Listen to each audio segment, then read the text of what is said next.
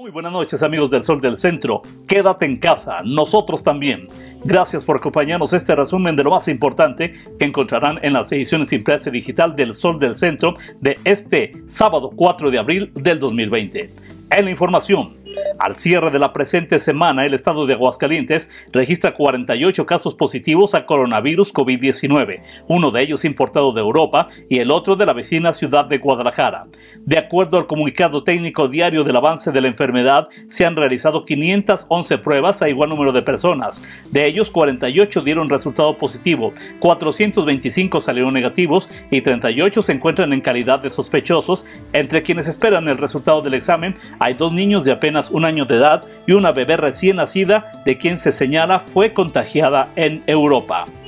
y dentro de la emergencia sanitaria que atraviesa México en estos momentos y un llamado cada vez más fuerte para que ciudadanos permanezcan en sus hogares, la madrugada de este domingo 5 de abril iniciará el horario de verano 2020. Esta medida, que concluye el 25 de octubre, se establece en cumplimiento al decreto legislativo que establece el horario estacional, debido al cual quienes habitamos esta entidad, al igual que gran parte del país, deberemos de adelantar una hora nuestros relojes a partir de las dos horas de la fecha señalada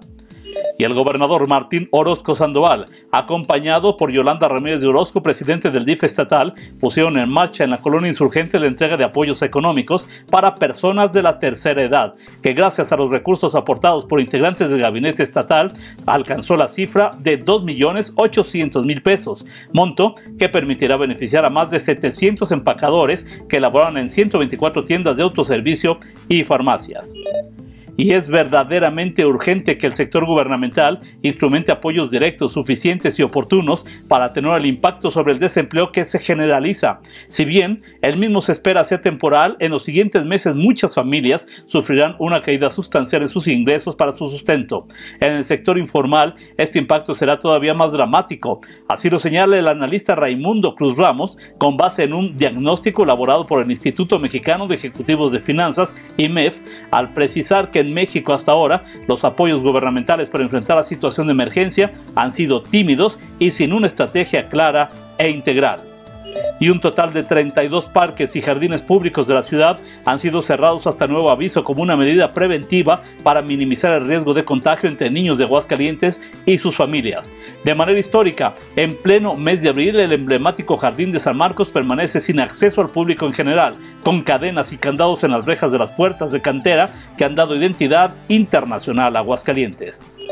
En información policiaca, un fuerte choque contra objeto fijo se registró esta madrugada en la avenida Aguascalientes Poniente, a la altura de la calle Salvador Quesada Limón, en el cual el conductor del auto sin estado resultó lesionado. Policías viales de Aguascalientes atendieron el reporte de este accidente registrado en el paso inferior del paso de nivel a la altura de la colonia Curtidores. Tras el accidente, el conductor de un vehículo Nissan Versa resultó lesionado y fue trasladado a recibir atención médica al Hospital General de Zona número 1 del Seguro Social.